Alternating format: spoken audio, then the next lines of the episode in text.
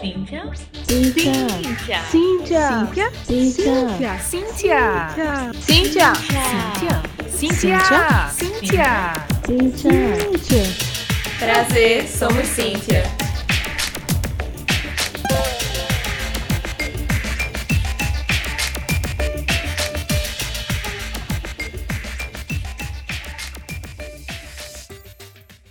Oi, oi, gente! Olá, Aqui é a Lê aqui é Erika. e você está escutando o Somos Cíntia, que é o podcast do Grupo Cíntia, que é o grupo de mulheres do Centro de Informática da UFPE, que tem como objetivo o apoio e incentivo a mulheres na tecnologia. E o nosso podcast é quinzenal, sai às quintas-feiras e está disponível nas principais plataformas de streaming. Pode colocar no Google Somos Cíntia com a sua plataforma preferida, que provavelmente ele vai aparecer lá. E a gente conversa nesse podcast sobre mulheres e tecnologia e todos os temas que estão relacionados a esses assuntos, sempre tentando trazer para cá diversas experiências, mas especialmente amplificar e divulgar a voz das mulheres, seus trabalhos eh, acadêmicos ou profissionais, para inspirar outras mulheres a virem conversar com a gente e principalmente seguirem e se manterem na carreira de TI. E o episódio de hoje é super especial. No dia 31 de agosto, a gente teve uma live lá no nosso canal do YouTube, Grupo Cíntia. Se você ainda não se inscreveu no nosso canal, vai lá se inscrever. Que foi uma comemoração de dois anos do nosso grupo, que completou os dois anos, dia 18 de agosto. O tema da live foi Super-heroínas na pandemia? Como as mulheres têm conciliado a nova rotina com a vida acadêmica profissional durante o isolamento social. E aí a gente teve como convidada a Bia Michele Miranda, que é consultora e desenvolvedora de software e doutoranda em ciência da computação pela PUC-RS, a Shaina, que já veio aqui, inclusive tem episódio com ela, que também faz parte do conselho do Cíntia e é doutoranda no nosso centro de informática, e é claro, com a professora Carla Silva, que é a mãezona aí do Cíntia e professora do Sim. E aí a gente resolveu colocar essa live no nosso podcast porque, entre outras coisas, algumas pessoas pediram pra gente, porque perderam o dia da live, né? Nem todo mundo consegue estar ali na live.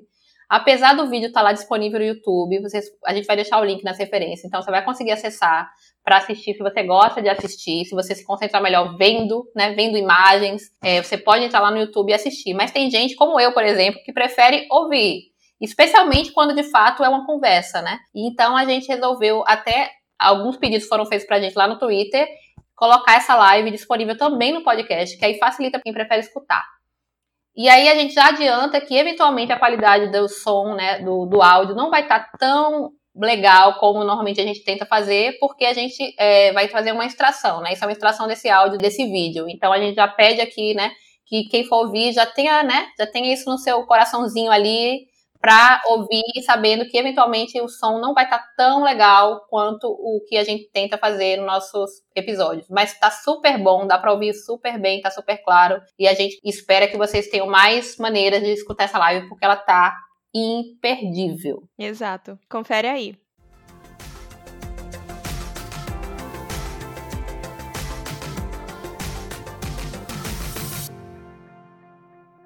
Boa noite a todas e a todos. Eu espero que vocês estejam bem, na medida do possível.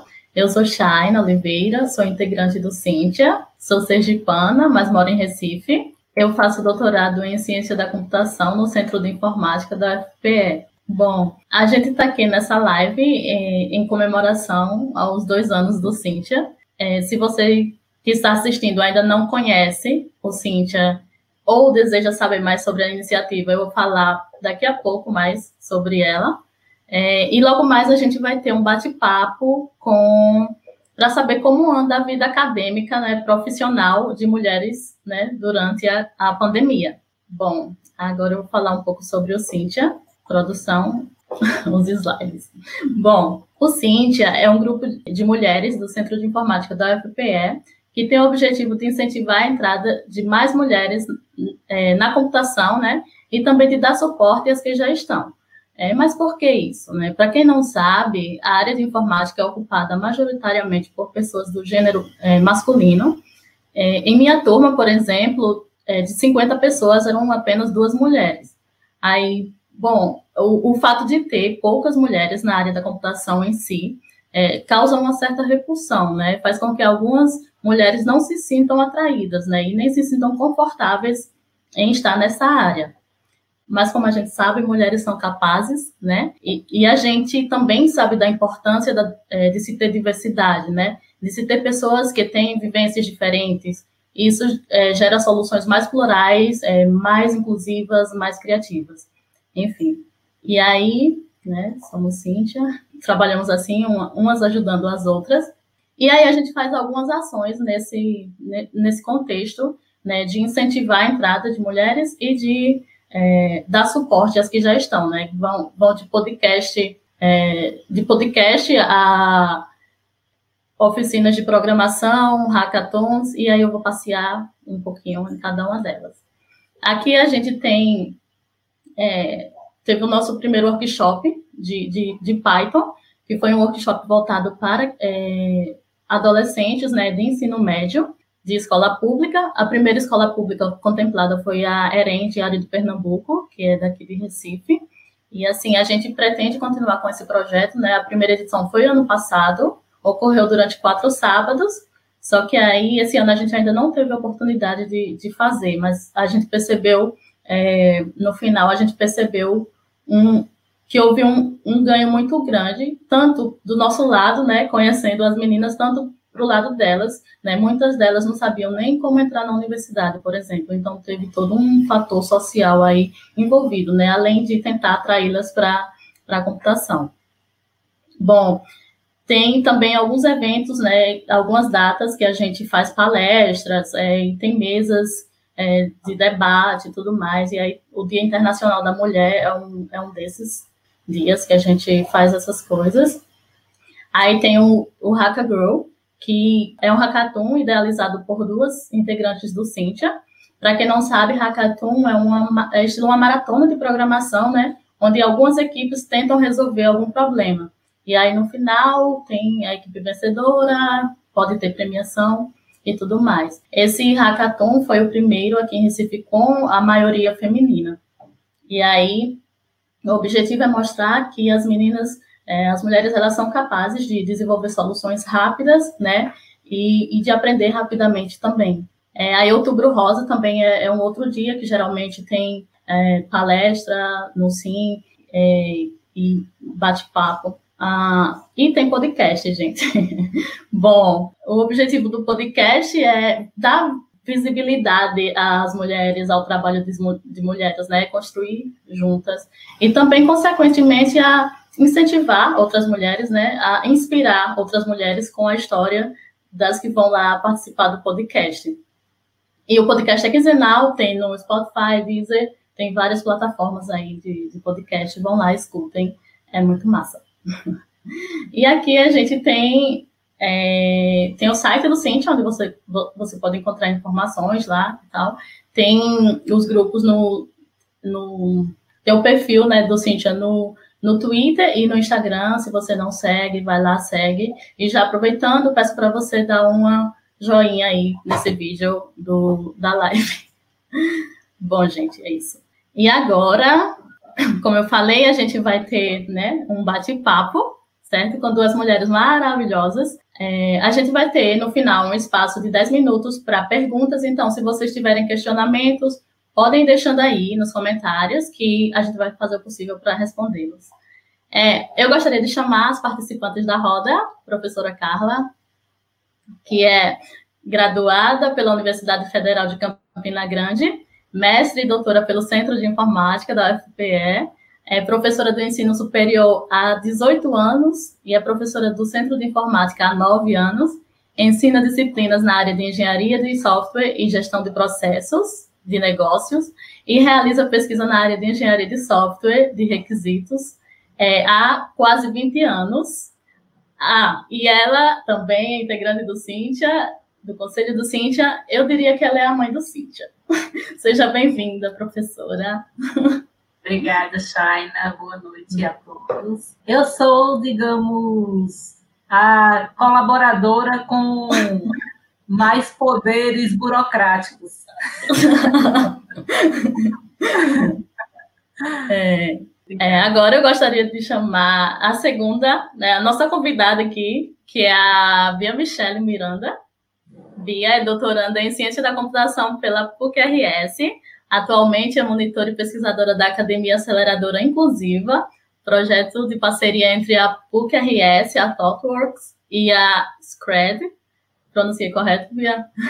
Suas áreas é, de pesquisa e atuação são gestão de diversidade da engenharia de software, diversidade étnico-racial na tecnologia, estudo de gênero, transexualidade travestilidade, gestão de políticas públicas e resistência dos sistemas de informação. Parabéns, Bia, e seja muito bem-vinda. Oi, eu que, eu, eu que agradeço, eu agradeço vocês terem me chamado para esse bate-papo, para essa conversa tão importante que a gente vai fazer hoje à noite. Obrigada. Nós agradecemos. É, sim. Bom, gente, é, começando, né, o novo coronavírus chegou, desencadeou numa pandemia aí, que trouxe e vem trazendo consequências em diversos setores e vem a escancarar mais ainda, né, deixar mais evidente algumas desigualdades que já existem na sociedade, né? É, desigualdade social, racial, de gênero. E aí, entrando nessa questão de desigualdade de gênero, tem se percebido e reportado aumento, por exemplo, de violência contra a mulher, né? Em questões econômicas, elas são as mais vulneráveis porque elas costumam ser maioria em trabalhos informais, por exemplo. E na ciência, como está isso, né? Então, a ciência não ficou de fora dessa. É, alguns estudos, ao longo dos últimos anos, já mostram que tem pouca representatividade de mulher na ciência, né? Tem uma baixa porcentagem de mulheres aí no mundo cientista, e principalmente de mulheres negras, não é isso? E agora, durante este momento, percebeu-se que vem ocorrendo uma queda de produção né, científica, acadêmica das mulheres em relação a de homens, né? E aí trouxemos vocês hoje, cientistas, para conversarmos sobre isso, né? E aí, como anda, né? Como tem sido conciliar essa nova rotina aí né, com a vida acadêmica, profissional, durante esse isolamento social, né? A gente sabe que tudo pode se manifestar de forma diferente na vida de cada um, né? Depende de, de suas vivências. E aí gostaria que vocês falassem um pouco sobre isso. E aí, Bia, quer começar? pode, pode, posso começar. É, acho que de, um tweet, né, de maneira bem simples, quando você traz, faz todo esse panorama sobre o que está acontecendo na, atualmente com a questão da pandemia, e trazendo o contexto também da questão da ciência, da produção científica, é, eu fico pensando que a gente, quanto mulheres, nós já sabemos que a gente tem aí uma soma de coisas, de tarefas que é, a gente aglutina, né? Que a sociedade faz a gente é, aglutinar cada vez mais. E aí eu fiquei pensando aqui o quanto de nós também nesse período está além de as que são mães, cuidar dos seus filhos, né, trabalhar, estudar, pesquisar, é, cuidar da sua saúde mental, mas também a gente está lidando e cuidando da saúde mental dos nossos, dos, das, das pessoas próximas a nós, os nossos familiares, os nossos amigos, os nossos outros colegas de pesquisa também, que, querendo ou não, está sendo afetado, né? A nossa saúde é, emocional nesse momento tem sido muito afetada. É, e isso gera mais uma demanda para a gente, né? Porque é muito difícil apertar a tecla do, do, do dane-se e vou aqui me dedicar e vou aqui abrir meu computador, vou fazer aqui, escrever meu paper e dane-se o resto, né? A gente não faz isso. A gente não, literalmente a gente não faz isso. E lidar com a questão emocional é, mu é muito, é muito peso, é muita coisa. Então, é um primeiro tweet que me veio a, a partir da, da fala que você fez. Que, o que, que você acha, professora? A sua fala me representa, Bia. é, é, isso mesmo que você falou, assim, é, a responsabilidade que a mulher carrega, ela é muito grande, porque a sociedade impôs essa carga toda à mulher. Então, é, quem cuida da educação dos filhos, na grande maioria, são as mulheres. Quem cuida da, do bem-estar da família, inclusive dos pais, em grande parte é a mulher, na grande maioria das vezes, né? E ela acaba acumulando é, uma quantidade enorme de responsabilidades e, consequentemente, né, ela não consegue dar conta de tudo do jeito que ela gostaria, né? Ela continua tendo 24 horas por dia, ela continua tendo que dormir bem para poder manter a saúde física e mental dela, né? E ela continua tendo que prestar conta do lado profissional dela, né? E isso muitas vezes é, é não é compreendido, né, pela própria família. A própria família acha que ela vai fazer mágica e, e isso não é verdade, né? Então, o que eu tenho visto é, agora, assim, dentro da minha natureza de mãe, né, atualmente, né, é, é que as mães dos coleguinhas dos, do meu filho é, estão no limite, né? Estão no limite porque é uma sobrecarga muito grande de responsabilidade, né? Muitas mães têm é, três crianças em casa para cuidar, algumas em home office, outras sem poder ficar em casa, né? E então, assim, é uma pressão muito grande, de fato, e assim, eu temo muito pela saúde mental pós-pandemia, sabe? Porque afetando todo mundo. As crianças, né? Hoje mesmo passou uma reportagem falando sobre é, a saúde mental das crianças, ansiedade. Meu filho está com ansiedade.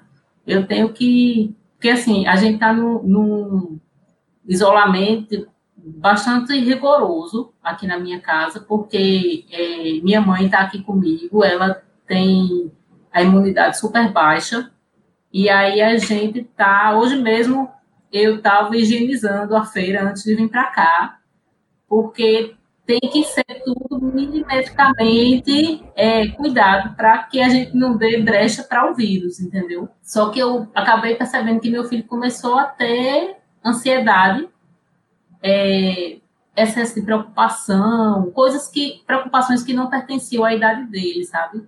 E aí foi que eu comecei a tentar encontrar algumas rotas de lazer para ele, porque ele é uma criança que sempre precisou estar em contato com a natureza, né? Para descarregar mesmo. A gente já vive tão em contato é, com, com dispositivos eletrônicos que a gente precisa desse contato com as nossas raízes ancestrais mesmo, né? E eu tive que procurar maneiras de fazer com que ele tivesse esse contato com a natureza para descarregar um pouco essa ansiedade. Só que, então, a, a, na semana passada, a gente foi para uma casa de praia que eu tenho na Paraíba, que não é uma praia muito badalada, então a gente é, pôde ir em segurança, até para minha mãe também poder ficar em um outro ambiente é, em segurança, né? Mas, por exemplo, esse final de semana agora que passou, eu queria ter ido para uma praia, mas eu confesso que eu não tive coragem, eu fiquei com medo de ir para a praia. Eu não me senti à vontade, meu coração não se abriu para ir para uma praia. E parece que eu acertei, porque o que a gente viu hoje no jornal foi só isso, né? As praias lotadas, todo mundo vivendo como se a vacina já tivesse sido descoberta. Enfim, é, é um momento muito complicado para todo mundo. A gente sabe, a gente, eu acho que vocês devem ter visto também reportagens falando sobre é, o aumento no desemprego para as mulheres, porque elas não tinham com quem deixar os filhos. Mulheres que tiveram que pedir demissão porque não podiam deixar os filhos sozinhos em casa, né? Exatamente por quê? Porque muitas dependem da ajuda de terceiros, que nesse caso seriam as escolas, as creches, né? E é muito triste você ver é, que uma mulher teve que pedir demissão, porque tem todo o lado financeiro, né? Algumas pessoas podem pensar, ah, mas pode receber um auxílio do governo, sim, mas não é só dinheiro. Tem o lado profissional, a realização profissional daquela mulher também. Né? Ela foi obrigada a pedir demissão para poder ficar em casa cuidando da família. Então, isso é um prejuízo enorme. Eu não sei como é que isso poderá ser resgatado no futuro, mas é um dano muito grande, né? Geral, financeiro, de carreira e, e mental, de saúde mental dessas mulheres, né? Então, eu acho que essa, esse momento é bem delicado e aí eu queria dar essa entrada nesse assunto. O Carla, eu fico pensando, né, enquanto você estava falando sobre, né, a gente está fazendo esse bate, esse bate-papo, né, então, assim, então, me dando essa, essa liberdade, mas enquanto você estava falando, né, eu fiquei pensando sobre a questão dos espaços, né, é, que é exatamente aquilo que você estava colocando de é, você tem a escola, você tem o trabalho, você tem a praia, você tem espaços onde você vai conseguindo diluir né, a, a, a, as preocupações, a, o dia a dia com os filhos, é, e esses espaços eles não existem nesse momento, né? Esses espaços eles foram embora. Todos esses espaços agora ele está concentrado dentro de casa. Então é dentro de casa é a escola, dentro de casa é o trabalho, dentro de casa é o lazer, dentro de casa é o cinema, dentro e aí é muito engraçado porque lembro da minha vida na USP, que né, no, durante o mestrado, que não é a mesma coisa, mas assim, eu numa situação de, de bolsista bem, bem, bem bem básica, bem ralé na, durante, durante os primeiros anos na USP. E eu estudava na cidade universitária, eu morava na cidade universitária, uhum. a minha militância e ativismo era na cidade universitária, o cinema que eu, que eu, que, que eu assistia era o, uh, o Cine USP, que ficava na cidade universitária. Então, assim, tudo, tudo, tudo, tudo era concentrado dentro da a, a quinta igreja para poder ir lá e beber e dançar era também na cidade universitária. E aí a gente começou a observar que a gente estava começando aí, tem até uma brincadeira de chamar USP de hospício, assim, então a gente começou a observar que as pessoas estavam enlouquecendo, assim. E era, um, e era assim, né? A cidade é grande, mas está tudo concentrado ali, a gente acabava, a gente acaba, acabava afetando a nossa saúde psicológica de, um, de uma maneira é, que a gente não conseguia mensurar. Só saindo dali, só no momento que, que, que eu e outras pessoas conseguimos sair dali, da, da, daquele, daquele concentrar na cidade universitária, foi que a gente começou a se dar conta só que agora, por exemplo, a gente vive, essa, vive isso de maneira maior, mais agravada, nesse contexto de uhum. pandemia, onde está tudo concentrado dentro de casa e não tem para onde fugir, né? Porque se você, se, é o que você colocou, se você sair para ir numa praia para tentar relaxar, você volta com uma preocupação gigante de de repente, meu, numa tentativa de, de, de relaxar, você pode ter contraído um, um, um, o Covid, né, e colocar você e outras pessoas em risco. Né? Então, isso, isso, isso me veio muito na cabeça enquanto, enquanto você estava falando. E uma outra preocupação também, é, ainda na questão da saúde mental, todas nós sabemos o que significa pós-graduação, né? A gente sabe também que existe índices e índices de suicídio na pós-graduação, né? É, em especial no doutorado. Então, assim, a pós-graduação já é um já é um algo que é solitário, né? A gente fala isso.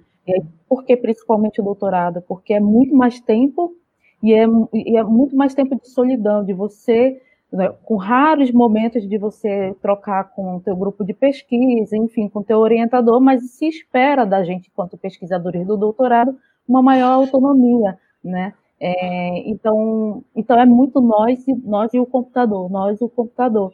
E a gente acaba, a gente já nesse no período de doutorado da pós-graduação, a gente já quase não tá, sai para com os amigos, porque, né, a pesquisa exige da gente. E se você sai, você volta com uma culpa gigante, porque porque parece que quatro anos é muito tempo, mas quando se trata numa pesquisa de doutorado, a gente sabe que não é né? A gente acaba não conseguindo fazer nem a metade daquilo que a gente gostaria. É, então, assim, a vida do pós-graduando já é, né? A gente sabe e sabe disso também com dados de que já é uma vida solitária, né? A gente já tem um alto índice de, de pessoas com depressão, ansiedade e de suicídio na pós-graduação, né? Os dados da USP, inclusive, revela isso de maneira muito alarmante, né? E aí pega tudo isso agora e coloca dentro de um contexto de pandemia, né? Então assim, já era solitário, né? Já e agora num contexto de pandemia, é, eu fico muito preocupada com a minha saúde, mas com, com a dela aqui, que é também uma pós-graduanda, também está no doutorado, enfim, né? A gente está falando de vida acadêmica, então me preocupa muito a nossa, é a nossa saúde mental nesse período. Verdade. Shaina também é doutoranda, né, Shaina? Quer compartilhar alguma coisa? Assim, a respeito dessa questão, né, tipo, de como está sendo agora, eu, como eu falei, né, cada pessoa tem, tem sua experiência, né?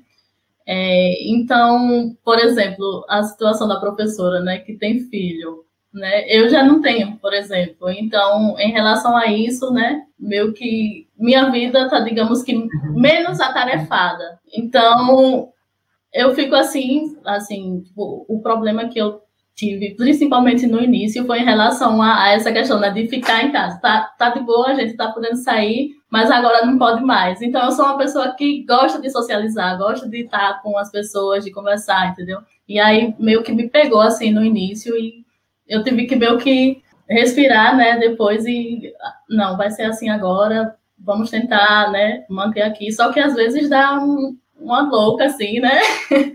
E aí eu converso com meus amigos e tal, e tento ele, não, Chay, eles tentam me acalmar e tal, enfim. E assim a gente vai, mas não tem como, como a Bia falou, não tem como a gente tacar o, o botão de não me importo, né? Não, não tá acontecendo nada porque tá, né? É. Eu já tive momentos de. Sabe aquela. Não sei se vocês sabem que quando a gente tá é, ansioso, aí a gente tem duas alternativas, né? Ou você luta ou você foge. Eu já passei por várias situações aqui de vontade de fugir, entendeu? Mas nem isso eu posso fazer. Nem isso a pandemia me permite fugir.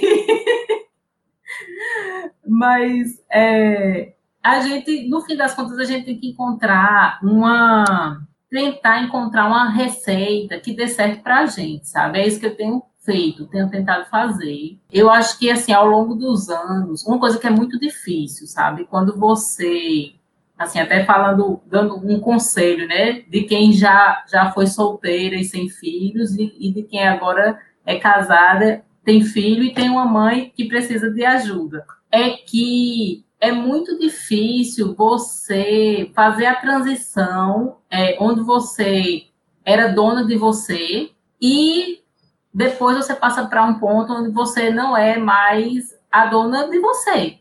No momento que você tem responsabilidades com outras pessoas, né? Por exemplo, você tem um filho que depende de você, você tem uma mãe que depende de você. Você já não é, já, não tem 100% do controle da sua vida. Exatamente porque você não pode apertar lá o tal botãozinho, né?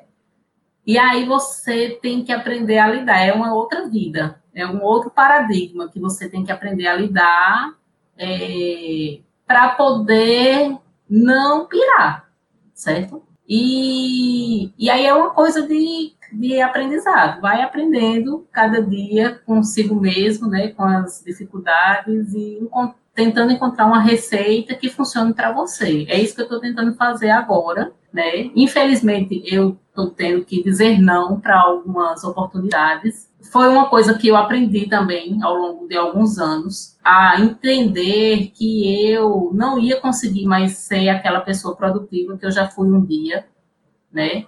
É, aquela pessoa que trabalhava de domingo a domingo, porque a realidade de quem faz doutorado é essa. Então, quando você faz doutorado, para você é normal você trabalhar de domingo a domingo. Você trabalha é, orientado a deadlines, né? E depois eu vi que eu não podia mais viver dessa forma, eu tinha que é, incluir outras atividades na minha vida e, consequentemente, eu não tinha mais a mesma produtividade que antes. E é muito estranho quando você diz não, não, não posso, não, eu não vou dar conta disso. Para a pessoa que recebe o não, eu acho que é difícil, entendeu? E aí eu explico, eu digo, olha, eu recebi convite agora, é, para escrever um capítulo de um livro com colegas. Eu disse, eu não posso, eu não vou conseguir dar conta. Eu já sei que eu não vou conseguir dar conta. Então, eu vou deixar para pós-pandemia. É, convite para participar de banco de doutorado. Já disse não também. Não posso, porque eu não vou dar conta. Então, assim, eu já... É difícil para mim, porque, primeiro, é, são trabalhos que eu gostaria de participar, mas eu sei que eu tive que escolher entre é, manter minha saúde mental agora nesse período de pandemia e participar de atividades que eu não, não vou dar conta. Então, isso, é, para mim, não é um, um, grande problema, porque, assim, eu estou numa, numa situação privilegiada, né? Professora concursada, já passou do estágio probatório. Então, assim, é um prejuízo, mas é um prejuízo momentâneo. Isso não vai prejudicar minha carreira, não vai ameaçar meu emprego, entendeu? É, mas eu fico pensando nas mulheres que realmente têm que produzir essa quantidade, mesmo sem ter condições de tempo e até mental né, de, de fazer aquilo.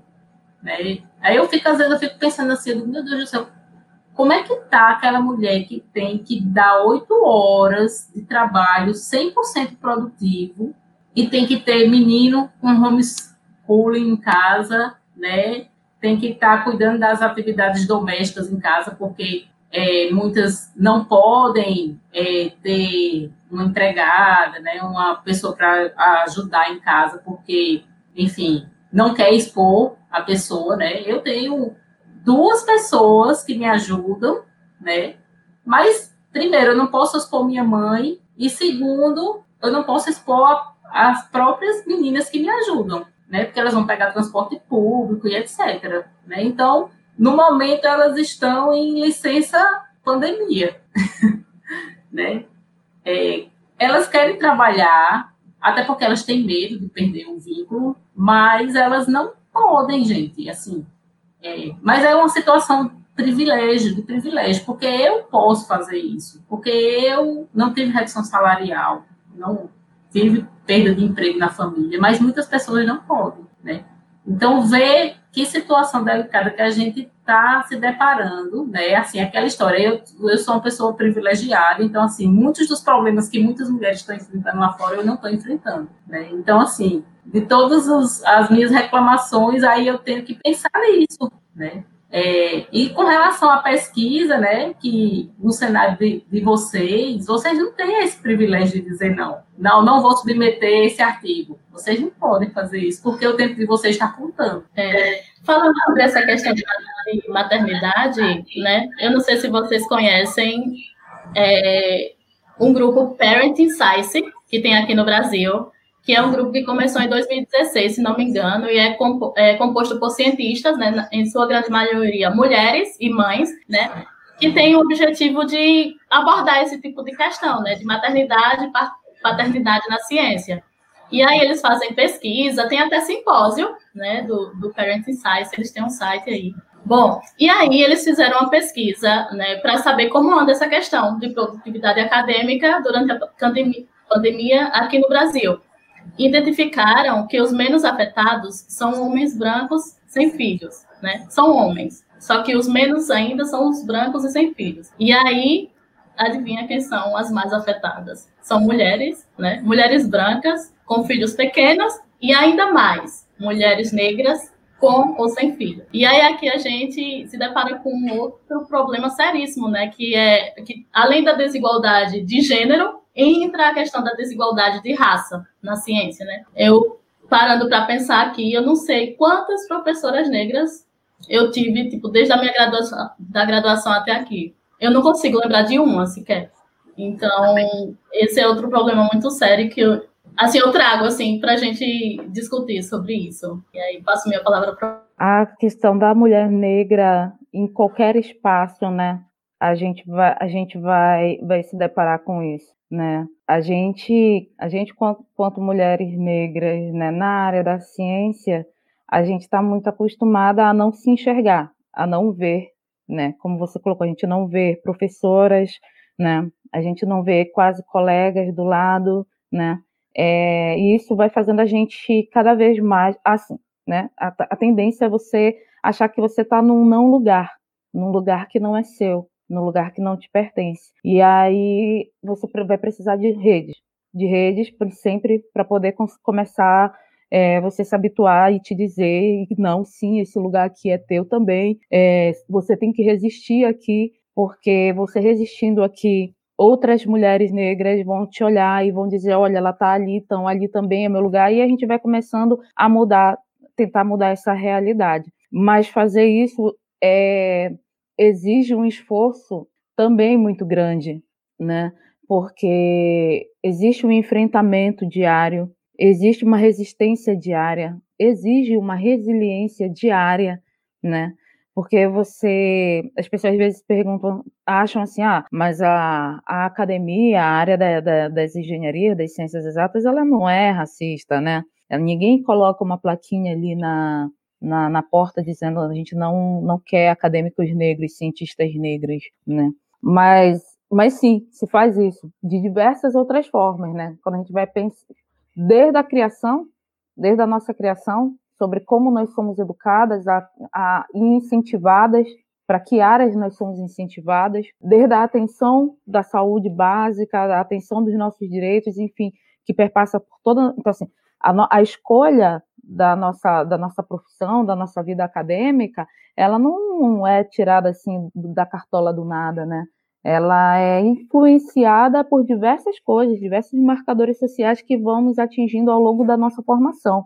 E aí você chega, quando, quando você consegue chegar até terminar esse ensino médio, enfim, e ir para a academia, você se depara também com uma barreira que é o próprio vestibular. O vestibular é um filtro social, é uma barreira, entendeu? Então, aí você né, tem que lidar com essa barreira aí. Quando você consegue filtrar, sair, né, passar por essa barreira, você tem aí que lidar com todo o racismo estrutural dentro da universidade. É, você tem que lidar com, e por exemplo, para mim, que pesquisa sobre a questão étnico-racial dentro da engenharia de software, eu tenho que lidar com o tempo inteiro com pessoas questionando meus referenciais teóricos, né? Ou, ou questionando o porquê que é, se, de se estudar a questão étnico-racial dentro da área da computação. Né? Recentemente eu escutei né, de, de, um, de um colega de, da área, escutei assim, né, eu li, na verdade, que ele havia escrito sobre que o, a minha pesquisa não era para a área da computação, era para mim estar na área das sociais, né, da sociologia. Então, isso desgasta, né, isso vai, vai te desgastando. Então, assim, e, e exige de você, né, uma, uma corrente, uma rede de pessoas para estar do teu lado, entendeu? E conseguir fazer você não desistir. E a, então, assim, é, quando você fala os dados sobre a questão das mulheres negras, independente de ter filho ou não ter filho, mas acredito, tenho total certeza que quando essas mulheres negras têm filhos, é pior a situação. Quando você traz esses dados, é, a gente tem que, se, tem que seriamente se, se olhar e se perguntar o que que faz, né? Se já se a gente está falando de mulheres, né? Mesmo dentro da categoria mulheres, as mulheres negras, tendo filho ou não, estarem lá, estarem, estarem ali embaixo, né, na base, se não o próprio racismo, né? Então, assim, é de se questionar e da gente parar e de tentar mascarar, de viver nesse mito da democracia racial que a gente vive, que só faz a gente não olhar para o problema, não enfrentar o problema de frente, né? É, e, acho, e acho assim, né, fazendo um gancho com o que a professora colocou, colocou logo no início, né, a gente, a gente tem, tem que lidar com algumas, com algumas ansiedades relacionadas, por exemplo, a trabalho, né? Então, assim, a gente está aqui pesquisando, a gente está aqui lendo os nossos papers, escrevendo e tudo mais, mas a cabeça tá, será que eu vou ter um emprego? Será que terminando esse doutorado vai garantir alguma coisa, né? É, por exemplo, eu estou aqui, estou tô, tô, tô, aqui com vocês, eu estou fazendo, tô fazendo minha pesquisa, né? Tô super feliz hoje, qualifiquei, entendeu? Então, assim, tô morra adiante, mas também estou pensando no curso de Python que eu quero fazer, aprender, porque eu preciso, é, eu preciso apostar no plano A, no plano B, no plano C e no plano D, e todos ao mesmo tempo, porque eu sei da dificuldade que é, eu sei o que é estar quanto mulher negra dentro da academia, mas eu também sei o que é estar quanto mulher negra no mercado de trabalho. Então, assim, isso é um pouco para contextualizar, né? Para gente, a gente, a gente olhar e, e, perceber que a gente ainda vive numa sociedade doente, numa sociedade racista, né? E, e isso nos interfere, isso bate na gente o tempo inteiro. E agora com a questão da pandemia, a gente também vê aí como é que tá os índices, né, da, de, de pessoas da população negra afetada pela, pelo Covid. Então, não é simples falar sobre isso, né? Estou tentando falar aqui de uma maneira mais simples, mas a gente sabe que o problema não está só na academia, né? É uma série de coisas que perpassam na, e influenciam a nossa vida na so, da sociedade como um todo, né? Então, esses dados só são mais um reflexo, né?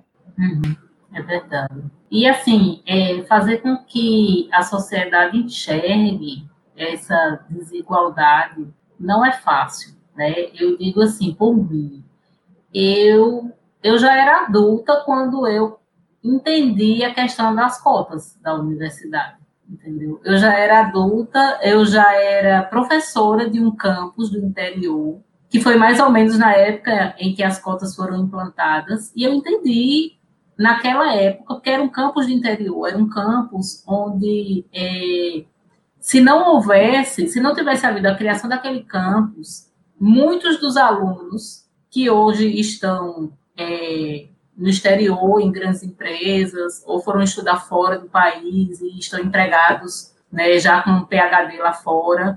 Né? Se não tivesse aquele campus de interior, eles não teriam tido a oportunidade de se formar, porque eles não tinham condição financeira de ir para a capital. Então, assim, a criação de campus, de um campus no interior, é, que permitiu a inclusão dessas pessoas na universidade, a própria questão de cotas é, raciais, né? Tudo isso eu já era adulta quando eu consegui enxergar a necessidade de, de existir isso. Né? Então, assim, eu vivia numa bolha até então. Né? Assim, eu não, não sou de família rica, pelo contrário, minha família. É, minha, meu pai morreu quando eu era quando eu tinha cinco anos, né? Eu tenho uma irmã quatro anos mais velha do que eu, é, então, minha mãe ficou sozinha para criar duas meninas, né?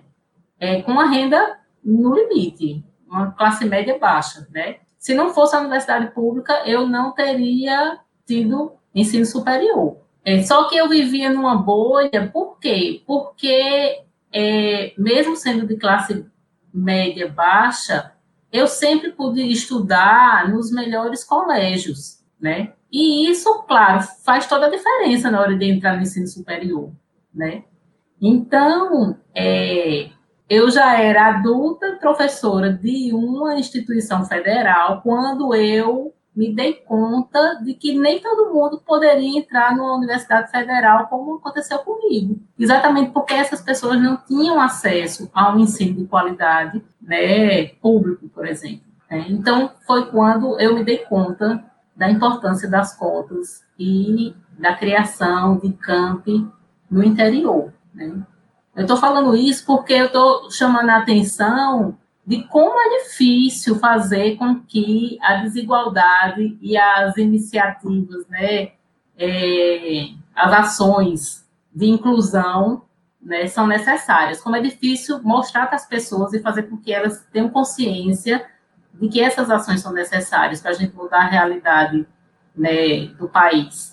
Né? A gente está falando aqui no escopo do Brasil, é isso. Eu, eu, é. eu, eu, eu, vejo que elas são, sabe, professora, é, acho que é difícil, sim, fazer esse debate, né, porque as pessoas têm uma resistência muito grande a fazê-los, né, a admitir e tudo mais, mas eu acho que a gente precisa de intencionalidade e, e, e quando a gente está falando, por exemplo, de políticas públicas, né, é, o, o, o ótimo, a situação ótima é que toda uma sociedade acompanhe, queira as mesmas coisas, babá. Mas na, quando, quando se pensa em políticas públicas, para mim, elas precisam ser pensadas independente, por exemplo, se, se a, o total da população ainda não está ganho para a causa racial, ainda não compreendeu o racismo como um todo, né? É, isso no meu imaginário, né?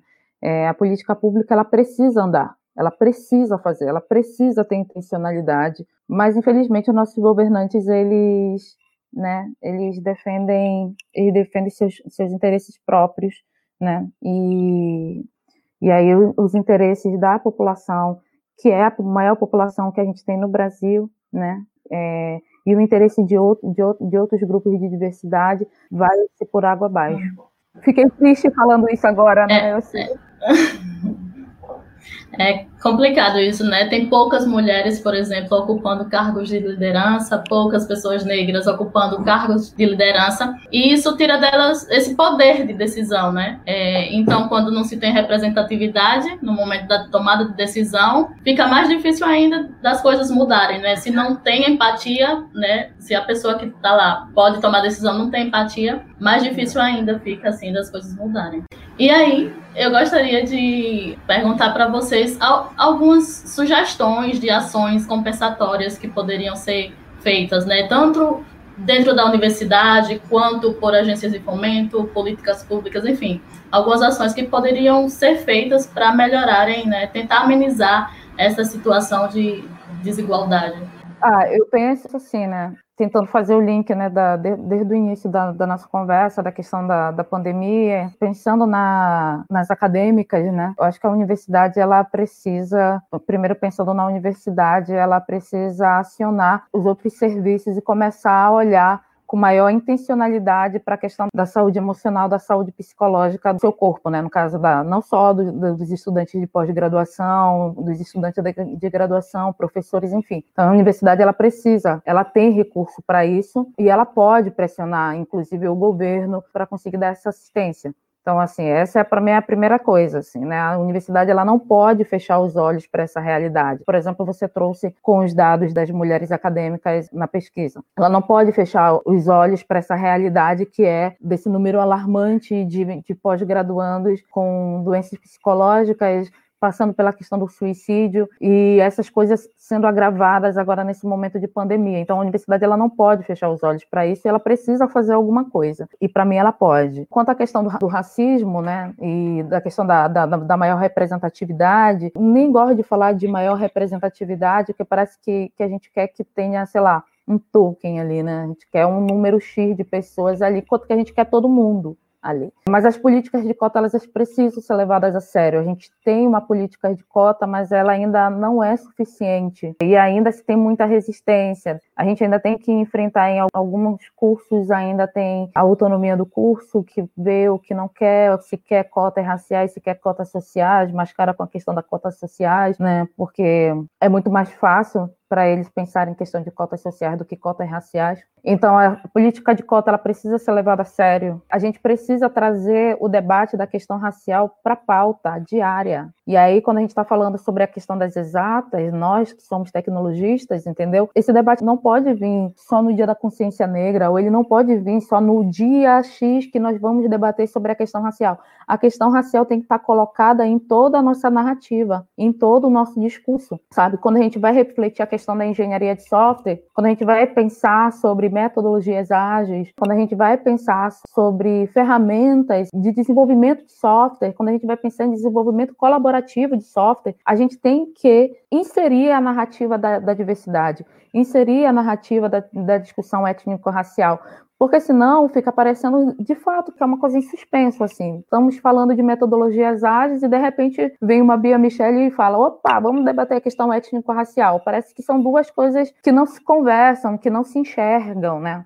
Mas por que que parece que não se enxerga? Porque a forma como a gente fala ainda dentro da, das nossas salas de aulas, né, com os nossos graduandos, como a gente debate as coisas, parece que a computação ela tem disso. Ela tem essa questão de fazer a gente achar que a gente vive numa bolha, né? Que a gente é o neutro da sociedade, a tecnologia é o neutro da sociedade, quando a gente sabe que essa neutralidade não existe em, em nenhum lugar, não existe na política, não existe na ciência e na tecnologia muito menos. Então, assim, se a gente não começar, para mim, eu acho que para encerrar dessas duas coisas pontuais, para mim é a mudança da narrativa, sabe? Quando a gente começar a incluir efetivamente na nossa narrativa dentro da sala de aulas a questão da diversidade, da questão étnico-racial, vai ser muito mais fácil para a gente começar a debater com o nosso coleguinha na hora que a gente está falando de inteligência artificial e pensar na questão racial na hora que a gente está desenvolvendo um software. E, a gente sabe que a gente tem esse exemplo, a questão da acessibilidade, a gente batalhou tanto, o IHC batalhou tanto dentro da área para fazer com que a gente trabalhasse o nosso olhar inclusivo para a questão da acessibilidade na hora que a gente está desenvolvendo. Então, ou seja, é possível. Possível é. A gente precisa querer, precisa querer acima de tudo. Então, a gente tem que ter um discurso orientado à inclusão. Então, a gente precisa ter, digamos assim,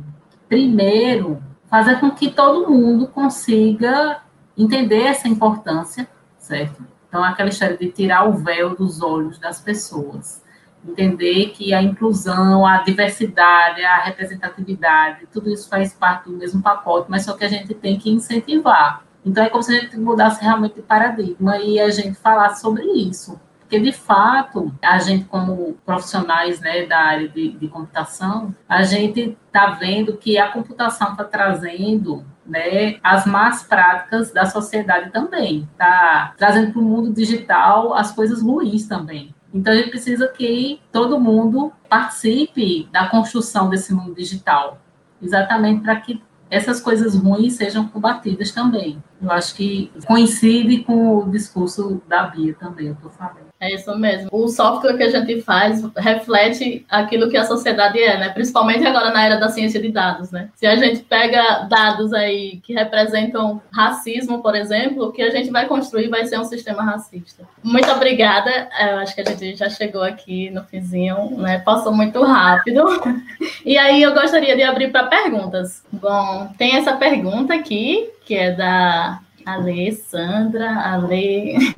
É, como vocês avaliam a contribuição da tecnologia no combate à violência doméstica, principalmente nessa época de pandemia, como, por exemplo, um botão de pânico em app de loja online? Está delicada essa situação da pandemia. Como eu falei para vocês lá, nas horas que eu queria fugir e eu não tinha para onde fugir entendeu? Imagina uma mulher que está sofrendo violência doméstica em casa. Eu acho que, assim, a situação que a gente está vivendo hoje, a tecnologia que foi pensada até antes da pandemia começar, ela já não serve mais. Eu acho que o botão do pânico das lojas online, ela não, ele não vai resolver o problema. A não ser que, junto do botão do pânico, venha uma viatura averiguar o que está acontecendo naquela casa entendeu? Porque antes, o que, que acontecia? Você denunciava, eu acho que abrir um BO, enfim, você tinha que ir na delegacia. Agora, nem isso muitas mulheres podem fazer, entendeu? Então, elas realmente estão reféns, estão presas. É como se fosse uma prisão de fato. Porque a liberdade foi ceifada para muita gente. Então, assim, hoje mesmo falou também de violência com crianças, né, que aumentou bastante por causa do confinamento. As crianças, elas ficaram também reféns de uma situação, porque muitos casos de violência com crianças eram detectados pelas professoras da escola. E agora nem isso elas têm mais direito, entendeu? Esse contato com a professora, a pessoa que ia detectar uma situação de violência já não não está tendo acesso mais àquela criança. Então, assim, realmente, infelizmente, até para combater a violência, as soluções que foram pensadas até então para a pandemia talvez não sejam efetivas. Eu estou contempladíssima, professora. Aí, mais uma pergunta. Como vocês entendem que o cenário atual afeta o ingresso das mulheres na pós-graduação? Então, eu vou sempre bater na questão da saúde emocional, da saúde psicológica, sabe, Érica? Porque, no geral, é muita coisa que a gente precisa lidar. Recentemente, eu estou próxima de, de uma colega que está tentando fazer o projeto dela para ingresso no mestrado. Então, estou tentando ajudá-la e existem diversas preocupações, sabe? E eu consigo entendê-la. Tipo, eu estou ali dizendo, vamos lá, vamos escrever o projeto, vamos sentar uma página por dia, vamos separar a documentação, mas como fazer isso num, num, contexto onde a preocupação principal dela agora é a saúde mental dela. Ela não está conseguindo se alimentar, sabe? É ela que foi que, que, perdeu o emprego nesse contexto de pandemia, entendeu? E está com baixíssima grana, entendeu? A, a preocupação maior dela agora é, é se alimentar é lidar com as coisas materiais. E aí, como sabe, assim, eu sei da importância e ela também sabe da importância que é escrever o projeto, submeter e ingressar no mestrado. Mas assim, na ordem das prioridades, isso não. Então eu acho que essa questão da empregabilidade que a gente tocou um pouco, a questão da saúde mental, sabe, saúde psicológica, são as coisas que podem mais influenciar aí e afetar as mulheres para a questão da entrada na pós-graduação, não só na entrada, mas na pós como um todo. Essa é a minha opinião. Massa, Bia. Obrigada. Vocês acreditam que a inteligência artificial pode humanizar no contexto de desigualdades sociais brasileiro? Como? Menino, eu vou dizer uma coisa, viu? Olha, eu sou da área, né? Mas tem hora que eu vejo assim o que está acontecendo nas aplicações da tecnologia e minha vontade às vezes é abandonar tudo e vender sanduíche natural na praia, entendeu? De preferência sem conexão com a internet, porque assim atualmente é aquela história, né? Nós somos seres humanos, seres humanos têm defeitos e são os seres humanos que constroem os sistemas. Então, assim, hoje em dia se tornou evidente a necessidade da gente ter a questão ética aplicada à tecnologia, ao desenvolvimento dos sistemas. A questão ética tem que estar presente, porque a gente está sofrendo prejuízo das grandes empresas não terem dado a devida atenção à questão ética. Né? Agora a gente está correndo atrás do prejuízo, certo? Então, assim, a gente ainda tem um longo caminho pela frente. Eu não sei quando é que a gente vai chegar nesse cenário onde de fato a tecnologia ela vai somente ajudar. Atualmente ela ajuda e prejudica. Né? Eu gostaria que ela chegasse naquele ponto onde ela somente ajudasse a sociedade. E aí contemplaria a questão da desigualdade social. Eu também vou respondendo nesse mesmo sentido. Minha pergunta de volta para você, professor, seria isso, né? Como é que ela pode humanizar agora, se quem está por trás da, da tecnologia ainda, ainda requer um trabalho de humanização, né? Poucos os projetos. Temos muitos projetos, muitos projetos na área de IA e em outras áreas que você percebe o uso da tecnologia essa semana eu, eu, eu, conversei com alguém e eu falei da tecnologia que ensina, da tecnologia que você faz e que ela tem esse potencial de contribuir, de mudar o, o cenário de desigualdade. Mas esses projetos são mínimos e ainda não tem o investimento necessário. Então, infelizmente, é, a tecnologia ela está ainda muito para o mercado. E o que dita o mercado, né? Não é a redução da desigualdade. O que dita o, mercado não é contribuir para diminuir a desigualdade no, no, cenário brasileiro. A gente tem tecnologia para isso. Eu boto fé que a gente tem. Mas quando a gente pensa num, num, num Brasil onde ainda existem pessoas que passam fome, quando a gente pensa num, num Brasil onde a gente sabe que a gente está aqui nessa live e tem, tem alguma mulher sendo é, violentada nesse momento, onde a gente sabe que a gente está aqui nessa live, tem algum jovem negro sendo assassinado pela polícia, entendeu? Injustamente, a gente tem que pensar né, se o que, que a gente precisa agora é da inteligência artificial para humanizar as pessoas, entendeu? É outra coisa que a gente está precisando para poder então conseguir pensar em tecnologia que ensina, né? Eu só fico só pensando sobre sobre isso. É, e a respeito disso, de quem está por trás, né, fazendo a tecnologia, né? na sua grande maioria, não, não, não é uma equipe diversa, digamos assim. Mas além desse problema, né, digamos que a gente tem uma equipe aqui diversa, uma equipe bem representada. Mas o que é que a gente está lidando, né? Aí eu volto de novo, né, um pouco sobre problemas de lidar com muitos dados, né, dados reais. Aí beleza, tem uma equipe diversa, massa, que tem conhecimento do problema e quer produzir um software é, mais acessível possível, um software que não retrate desigualdade social, né? Mas só que, tipo, isso é um, um desafio muito grande quando se está lidando com dados que reproduz o que a sociedade é. Um, um, uma base de dados que é racista, uma base de dados que é machista, uma base de dados que, por exemplo, será que na hora né, de se elencar candidatos para uma determinada vaga de emprego, será que eu estou considerando somente as habilidades daquele candidato ou será que eu estou desconsiderando alguém por causa da cor? Será que eu estou desconsiderando alguém por causa do gênero? Então, eu acho que essa luta é, é muito grande, sabe? De se produzir esse tipo de, de software, né? De, de IA mais humana, assim. E aí, é, passo para a próxima pergunta.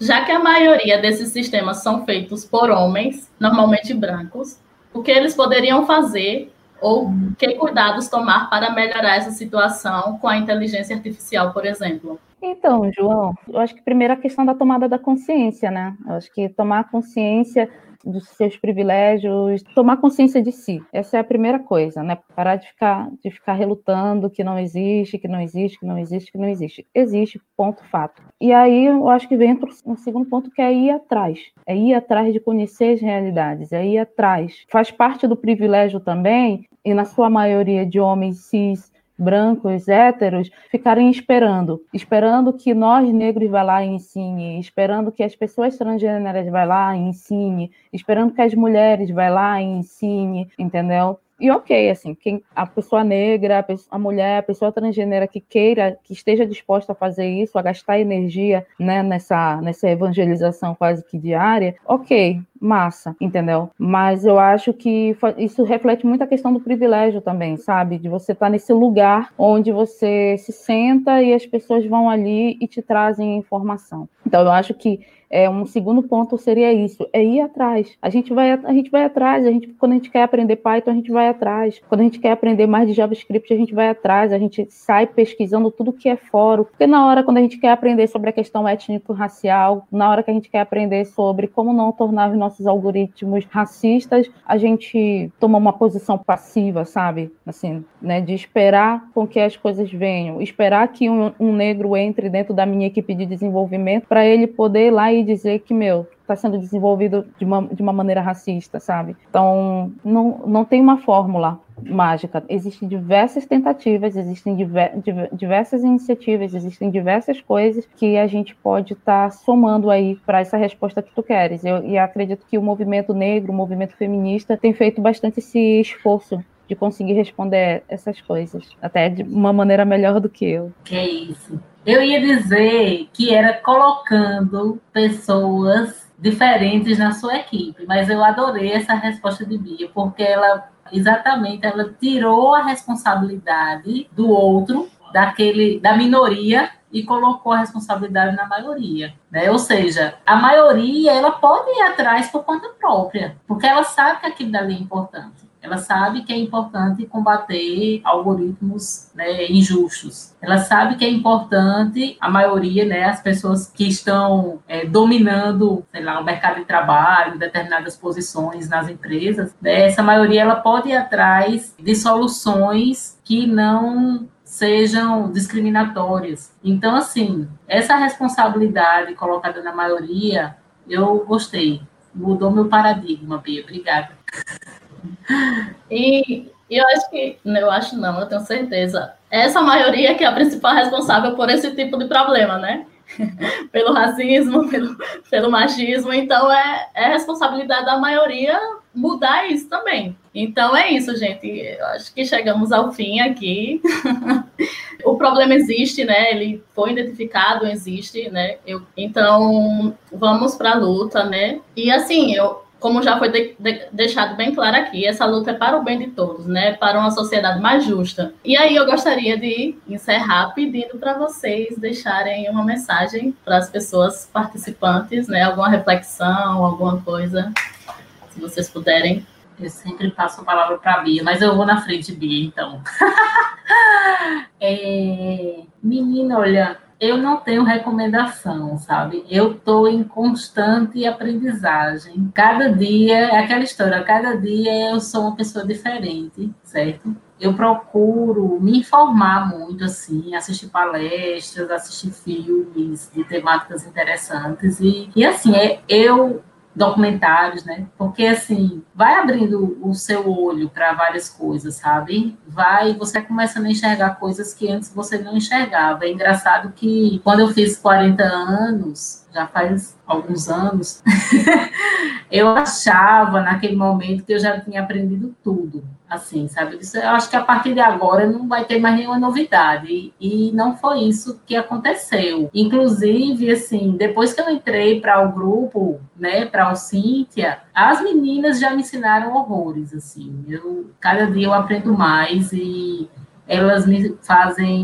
enxergar várias coisas que sem elas eu não conseguia, não conseguiria ter enxergado. Então, é, não tenho receita, certo? Apenas é, dê oportunidade para você se conhecer e enxergar outras realidades, ver o mundo por outros olhos. E aí você vai aprendendo cada dia mais. É isso. Ah, é difícil, difícil falar, né? Porque quantas vezes eu mesma tenho que ficar me olhando no espelho para me incentivar, né? Então, então, então talvez estão fazendo assim, olhando para a câmera aqui, me olhando no reflexo aqui da, da, da gravação, né? Talvez o que eu pudesse me dizer e aí, como forma de dizer às outras pessoas também, é voe, voe. E se não conseguir voar, corra. Se não conseguir correr, ande. Mas não pare, não pare de forma alguma, né? Tudo é nosso, tudo é nosso. Então, acho que eu, essa seria essa é a minha minha frase de motivação para todas nós. Voe, corra, ande, não pare. Ai, que massa. Bom, gente, e é isso. Oi, professora. Quer falar perfeito, perfeito. Sim. É, eu gostaria de agradecer a vocês, professora Carla e Bia, por esse momento tão construtivo. Foi massa, eu amei. Aprendi bastante com vocês hoje. Já não sou a mesma que começou a live. E é isso, muito obrigada, gente. Eu gostaria de agradecer ao, ao Cíntia, né, as pessoas que compõem o Cíntia, que vocês fazem o Cíntia, né? Obrigada. É, e agradecer a você que está nos assistindo, né, gente? Muito obrigada. Um ótimo final de semana. Isso. Ouça o podcast. Não! Outra semana. Vida de doutorando é assim, todo dia é o mesmo tô dia. Perdidinha. e com essa quarentena, eu tô mais ainda. É, acompanhe o podcast, gente. Vão lá, é maravilhoso. Somos Cíntia. É, vão no Insta, sigam, né? Acompanhe a gente por lá. E é isso. Uma boa noite e um beijo para todas e Obrigada, todos. gente. Obrigada. Tchau, Obrigada, Shaina. Obrigada, Erika, que está aí nos bastidores. Obrigada a todo mundo. Obrigada a minha mãe aí que está também. Obrigada, mãe de Bia. Obrigada. Beijo, gente.